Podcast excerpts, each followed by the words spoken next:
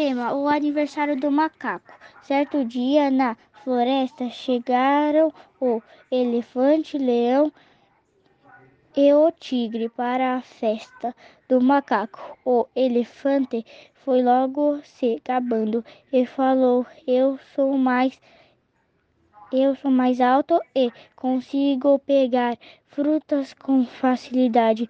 O leão ficou bravo e desafiou todos os animais para uma competição.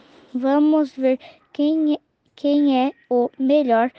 A, a competição foi para, para classificar quem é, é o animal mais forte, mais rápido e inteligente.